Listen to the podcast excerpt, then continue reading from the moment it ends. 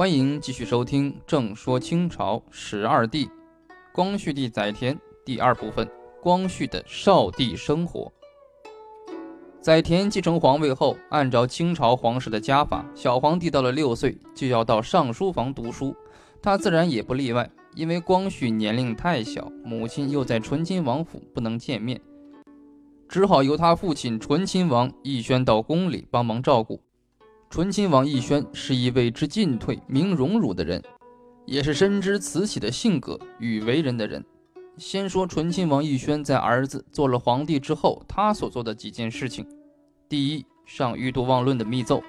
先讲一个历史故事：明朝武宗正德皇帝就是朱厚照，死后无子，由他的堂弟朱厚熜、嘉靖继承皇位。嘉靖被从湖北安陆。接到北京，登上皇位后，演出了一场大礼仪的闹剧。正德的父亲，嘉靖的父亲，应当怎样称谓呢？一些朝臣的意见是：本生父曰兴献帝，过继父称皇伯父敬皇帝。另一种意见则相反。何孟春等大臣一百三十六人汇聚在金水桥南贵府，汉门大哭，声震阙庭，长达两个时辰。嘉靖帝大怒，命惩治二百二十人，其中编修王相等一百八十人遭到廷杖，成为震动朝野的大事件。醇亲王奕轩提出，将来如果有人以嘉靖之说奏进，就以此奏驳斥。慈禧将此密奏留中，后来吴大成果然有此奏，慈禧便出示醇亲王奕轩的密奏做回应。第二，请求免去一切职务。醇亲王奕轩的官职主要有都统、御前大臣、领侍卫内大臣，管神机营事，管善部营事，不军统领、洪德殿行走等。他上奏，诚恳请罢一切职任。他说：“唯有哀恳金权，取起害骨，为天地容于虚靡爵位之人，为宣宗成皇帝留于拥趸无才之子。”慈禧皇太后在奕轩请求下，命免除醇亲王奕轩一切职务。他仅接受亲王双凤的待遇。光绪二年，光绪帝在玉庆宫入学，奕轩受命加以照料。第三，日日静静慎慎，夜夜虔虔意意。奕轩住的正房名为千祠堂，书斋名为退省斋，基案上摆放漆器。漆器是一种巧器，它的特点是虚则漆，中则正，晚则复。孔子曾命弟子将水注入漆器里。结果正是如此。孔子叹曰：“与恶有满而不复者哉？”醇亲王奕轩将漆器作为座右器，上有“满招损，谦受益”的名句。奕轩以“恭谨敬慎”四个字作为待人处事的准则，更作为侍奉慈禧的圭臬。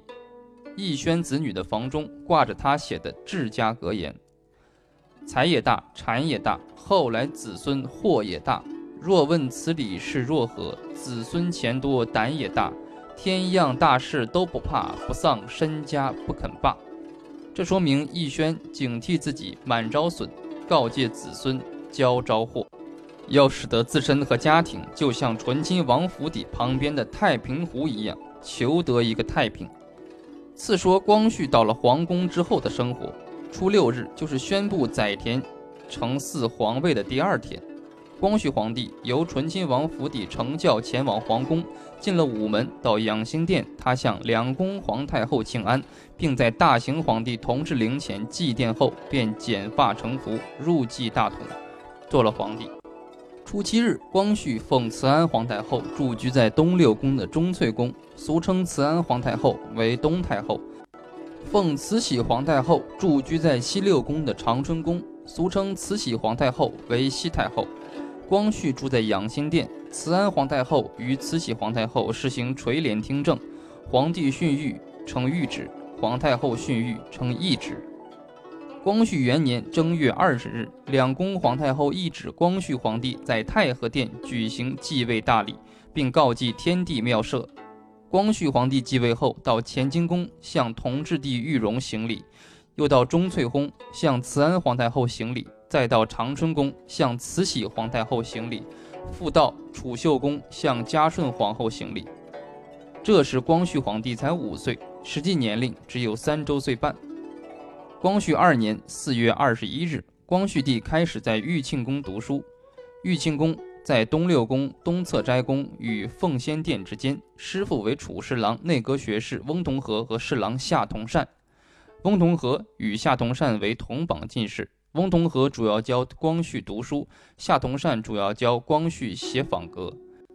御前大臣教习满语文、蒙古语文和骑射。幼年皇帝读书，先有顺治，继有康熙，再有同治。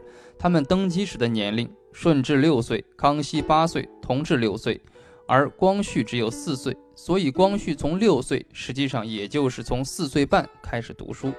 光绪刚开始对就读的环境、师傅、学习、伴读都很陌生，很不习惯。他对授读师傅感到很生疏，有时又哭又闹，还摔书本。师傅没有办法，只能奏告慈禧皇太后。慈禧懿旨皇帝生父奕轩到玉庆宫照看小皇帝读书。随着岁月推移，载田年岁渐长，逐渐习惯于读书生活。光绪读书很用功，慈禧太后夸奖他。是在好学，坐立卧皆诵书几诗。他把读书同做国君相联系，如在乙幼年御制文中写道：“为人上者，必先有爱民之心，而后有忧民之意。爱之深，故忧之切；忧之切，故一民饥，曰我饥之；一民寒，曰我寒之。凡民所能治者，故悉力以治之；即民所不能治者，即竭诚尽敬以治之。”这一年为光绪十一年，光绪才十五岁，他很想当一位有所作为的皇帝。光绪还写了一首围炉诗：“西北明积雪，万户凛严风。唯有深宫里，金炉寿炭红。”从诗中可以看出，少年皇帝光绪胸中念边塞，心中挂庶民的心态。光绪有父亲奕轩在玉庆宫照料自己读书，但君臣之礼高于父子之情。奕轩谦卑谨慎、意义小心的性格对光绪影响并不大。影响光绪性格的重要因素主要有三：一是遗传因素，光绪的性格更多的不是继承其父紧敏的性格，而是母亲一支桀骜的基因。他的外祖父惠征曾因邪淫逃走被免官，可见其不守本分。他的姨妈慈禧太后的强悍性格更是表露鲜明。这些或对光绪皇帝的性格形成有着先天性的影响。二是教育因素，光绪在玉庆宫长达十余年的读书学习儒家经典，师傅熏陶，是其性格形成的教育因素。三是社会因素，光绪面临战败赔款、民族灾难，则是其性格形成的社会因素。光绪经过十二年的少帝生活，早已到了亲政的年龄。光绪十二年六月初十日，慈禧皇太后懿旨。前因皇帝冲领建作，一切用人行政，王大臣不能无所秉承，因准廷臣之请，垂帘听政。本日召见醇亲王及军机大臣李亲王士铎等，欲以自本年冬至大祀元秋为始，皇帝亲仪行礼，并着青天剑选择吉期，于明年举行亲政典礼。光绪十三年，光绪帝开始亲理朝政。光绪呀，做了十二年的少年天子。在这段时间里，发生了几件大事。第一件是中法战争。光绪八年，中法战争爆发，清军恐怕失和而退让。光绪十年，法国舰队司令孤拔率领舰队驶入福建水师基地马尾军港，清军被迫迎战。同年，法军又进攻吴淞口，法军在侵犯台湾淡水、基隆。台湾军务大臣刘铭传率领守军扼守淡水，击退敌军侵略。第二年初，法军在水路进攻浙江镇海，在陆路进攻镇南关，清军获得镇南关大捷。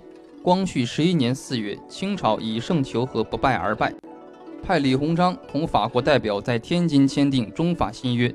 第二件事是台湾建立行省。光绪十一年九月，清朝改福建巡抚为台湾巡抚，正式建立台湾行省。刘铭传为第一任台湾巡抚。清国史刘铭传传记载，铭传安徽合肥人，秉性忠勇，卓著战功。清史稿刘铭传传记载，少有大志，青年从淮军，后在淮军为诸将官。他建议修铁路，史称中国铁路之星始自铭传始。中法战争期间，加巡抚衔，督办台湾军务，率军英勇抵抗法军侵略。刘铭传为第一任台湾巡抚，后在台湾筑炮台、修铁路、架电线，发展经济，安定社会，加兵部尚书衔。死后赠太子太保，建祠祭祀。今台北市公园有郑成功、刘铭传等的塑像。电视剧《台湾首任巡抚刘铭传》就是根据刘铭传的事迹改编的。第三件事是慈安皇太后故去。慈安太后的父亲为广西右江道，早故，家族不凡，较为寒落。慈安的死，《清史稿·后妃传》中记载：同治八年，内监安德海出京，山东巡抚丁宝桢一闻，慈安太后立命诛之。从此，慈禧同慈安结下嫌怨。慈安的死死的突然，《清史稿·德宗本纪》记载：光绪七年三月初九日，慈安皇太后不愈，初十日崩于钟粹宫。于是产生一种传说：慈安是被慈禧害死的。慈禧害了一场大病，据说是患入牢，医生薛福臣说假病，下真方，用补药，效果好。慈禧病愈，慈安知道慈禧失德，仍置酒感悟她。慈安保存着咸丰临终前送给他的手谕，这份手谕的内容是：如果慈禧跋扈，就用此玉诛之。慈安把这份手谕给慈禧看了，慈禧既惊讶又感动。慈安当着慈禧的面把这份手谕烧了。数日之后，慈禧请慈安到自己所在的长寿宫，并拿出点心招待。慈安有午睡醒后吃点心的习惯，就吃了点心，连说好好。慈禧。说这是他娘家送来的。过了几天，慈禧派人送点心给慈安，点心里放了毒药。慈安吃了慈禧派人送来的点心后，腹痛恶心，居然死去，年四十五岁。慈安死后，没等娘家人来就入殓，更加引起人们的猜疑。当时慈安得的是什么病？慈禧是否害死慈安？慈安是否保存手谕呢？宫廷诡秘，没有证据。这正给影视创作留下了想象的空间，也是学者难以解开的历史之谜。慈安病死之后，慈禧独掌大权。